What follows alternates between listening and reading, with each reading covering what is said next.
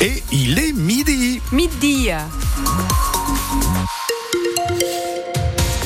Baptiste, pour résumer la météo, du bleu, du froid, du vent. Eh oui, pas mal de tramontane aujourd'hui avec des pointes annoncées à plus de 100 km heure du côté du Cap Béar tout à l'heure, 80 en pleine, ça va continuer comme ça jusqu'en début de semaine prochaine. Du coup, le temps est dégagé et lumineux, à part sur les hauteurs, mais les températures sont fraîches, même à l'abri, à peine plus de 10 degrés pour les maxi à Prades et Perpignan, 7 du côté de Saint-Paul de Fenouillet, à peine plus de 0 en montagne. Grosse ambiance attendue à Aimé Giral tout à l'heure. Le stade devrait afficher complet pour une affiche ultra importante en vue du maintien. Les Catalans accueillent Oyonnax et visent une troisième victoire consécutive en championnat. Une victoire qui les ferait sortir pour la première fois de la saison de la zone de relégation. Pas question donc de se rater, prévient l'ailier Mathieu Acebes. En vrai, il n'y a rien à gérer. Quoi. On reste concentré sur nous-mêmes. On sait trop bien comment ça va dans ce milieu-là. Ça va très vite dans les deux sens. Donc euh, c'est une victoire euh, et c'est pas une fin en soi. C'est un moment qu'on travaille pour avoir cette victoire. Maintenant, euh, tout est très tangible. Donc euh, concentré, beaucoup d'humilité, beaucoup de concentration. Et on a encore euh, un très très gros travail à faire ce week-end. Après, c'est évident et c'est trop important pour le club. Ça serait vraiment trop con de tout gâcher ce week-end. On est averti, on sait très bien quel genre d'équipe est Oyonnax. Nous, on reste toujours concentré sur nous et, et on essaye de faire le maximum pour être performant et refaire une performance chaque week-end. USAP Oyonnax, le coup d'envoi était à 17h. Rendez-vous dès 16h30 pour l'avant-match sur France Bleu Roussillon. Cyril Manière sera évidemment au commentaire et c'est une première avec Jérôme Porical comme consultant buteur champion de France avec l'USAP en 2009. Et sa pénalité de 50 mètres. Eh oui. Un renfort de poids pour les Dragons catalans. Le meneur de jeu Jordan Abdul arrive dans quelques jours en prêt pour un an. À 27 ans, l'anglais évoluait sous le maillot de Hulkaer. Le parquet de Perpignan ordonne l'ouverture d'une enquête après la mort d'un jeune de 18 ans percuté par un train. Son corps découvert hier matin entre Cerbère et Banyuls.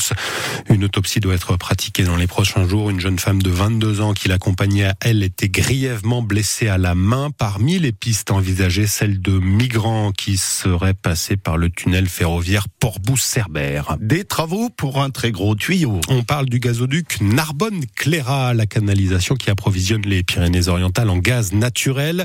Or, quelques défauts ont été détectés sur l'ouvrage. Les préfectures de l'Aude et des PO ont donc ordonné des réparations d'urgence ainsi que l'abaissement de la pression à l'intérieur de ce gazoduc, Suzanne Chodjay. Le gestionnaire du réseau, Terega, a donc procédé à des réparations de sécurité, au moins pour assurer la continuité du service. Ce gazoduc approvisionne en gaz toutes les Pyrénées-Orientales, mais la préfecture a quand même ordonné de réduire la pression autant que possible et ensuite de vérifier toute la canalisation pour proposer aux autorités un calendrier de travaux pour les réparations les moins urgentes. Le gazoduc présente des défauts plus ou moins importants, c'est ce qui ressort du dernier contrôle réalisé fin novembre. De nouvelles inspections devront donc se faire avant fin mars à l'aide d'une grosse machine en forme de cylindre. On appelle ça un piston instrumenté.